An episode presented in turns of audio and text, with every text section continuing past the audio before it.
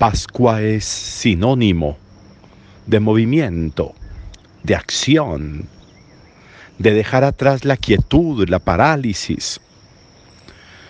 Pascua es tiempo de robustecer las rodillas vacilantes. Pascua es el tiempo y es el momento para que la vida abandone las quietudes, las inmovilizaciones, las parálisis y se mueva y actúe y salte y brinque llena de alegría. La Pascua es tiempo para reconocer el poder revitalizador del resucitado. El poder revitalizador del resucitado. No hay mejor revitalizante que Él, que Jesús de Nazaret, el resucitado. Y el resucitado que se va apareciendo, que, que va mostrándose, que va llegando en una parte, en otra. En nombre del resucitado, Pedro y Juan curan a este hombre paralítico a la entrada del templo en la puerta hermosa. Es interesante, como decimos, el primero de los milagros que podríamos llamar después del de resucitar Jesús es esta curación de este paralítico que la hacen los discípulos. Y la hacen en, nombre de Jesús, en nombre del resucitado. Curan un paralítico, como queriendo decir, es que la resurrección significa pararse, moverse, no quedarse quieto, no quedarse en las vejeces, como hemos dicho, actuar, abandonar lo que ata, abandonar lo que amarra, abandonar tanta muleta y tanta silla de rueda que a veces nos va atando el corazón y el alma. Es que si fuera el cuerpo, pero es el corazón y es el alma y es la vida y son los sueños y son las esperanzas las que se van quedando atadas, amarradas en una condición de parálisis. Y ahí están los discípulos curando a este hombre y este hombre salta lleno de alegría, lleno de gozo, en nombre de Jesús. Levántate y anda. Interesante ver eso. Jesús se aparece a dos hombres que están caminando, están caminando, se están moviendo. Van de regreso a su aldea, a Emaús. Van pesarosos, tristes, cabizbajos por todo lo que sucedió allí en Jerusalén. Van como sin ilusiones. Lo mataron, lo colgaron de un madero y no sabemos nada. Y ya van tres días.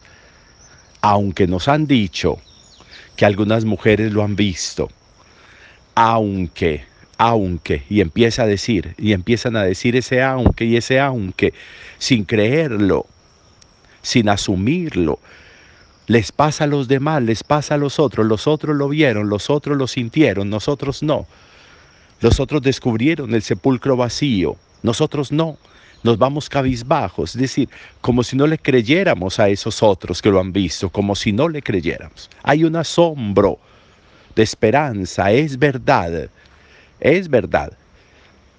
Y todo eso para terminar en qué? Para terminar en cómo Jesús les sale al encuentro, no solo físico, sino al encuentro de sus dudas, al encuentro de sus tristezas, al encuentro de sus angustias, le sale al encuentro, les regaña, qué torpes son para entender, qué torpes. Tantos creyendo y usted sin creer, tan, sin creer, tantos confiando y creyendo que es verdad la resurrección y ustedes torpes, lentos de corazón que no creen lo que sucede, que no creen lo que está pasando. Y Jesús sigue caminando con ellos hasta que al final creen, hasta que al final se dan cuenta.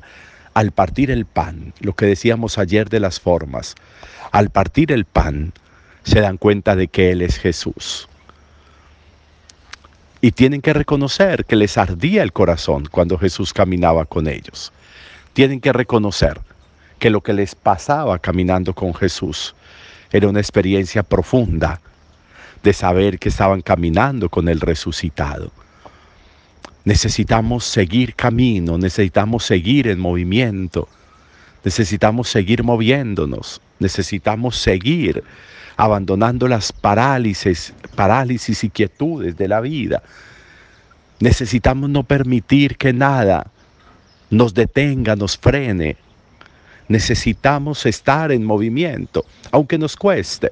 Lo de los discípulos de Maús, aunque les cuesta, se están moviendo, aunque les cuesta, están caminando, aunque les cuesta, están yendo de regreso a su casa, aunque les cuesta, pero ahí van caminando con sus dudas, con sus angustias, ahí van caminando y ahí les llega Jesús para moverlos a creer, para moverlos a la confianza, para moverlos a que se muevan. Y por eso luego van corriendo de nuevo donde los discípulos, a contarles lo que les ha sucedido, y se dan cuenta de que a otros de verdad también les ha sucedido. Era verdad, ha resucitado y se ha parecido a Simón, tienen que confirmarlo ellos. Jesús les ha abierto los ojos, lo han reconocido y por eso han sido revitalizados en su ser, revitalizados en su forma, en su, en su corazón, en su alma el Señor les revitaliza como a ese hombre en condición de discapacidad en la puerta hermosa. Necesitamos creer. El resucitado sigue haciendo historia. El resucitado sigue actuando, el resucitado sigue en movimiento. Y podemos meternos en la dinámica del movimiento del resucitado. Podemos tener una revitalización enorme en el corazón y en el alma, porque el, el revitalizador, el resucitado, está ahí, caminando con nosotros.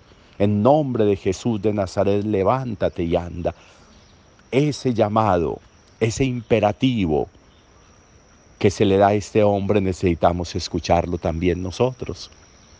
Qué bueno que en la Pascua nosotros nos llenemos de la vida del resucitado nos dejemos poner en pie, nos dejemos aclarar el corazón y el alma, aclarar las dudas y nos pongamos en movimiento. Hoy es un buen día. Buen día para todos.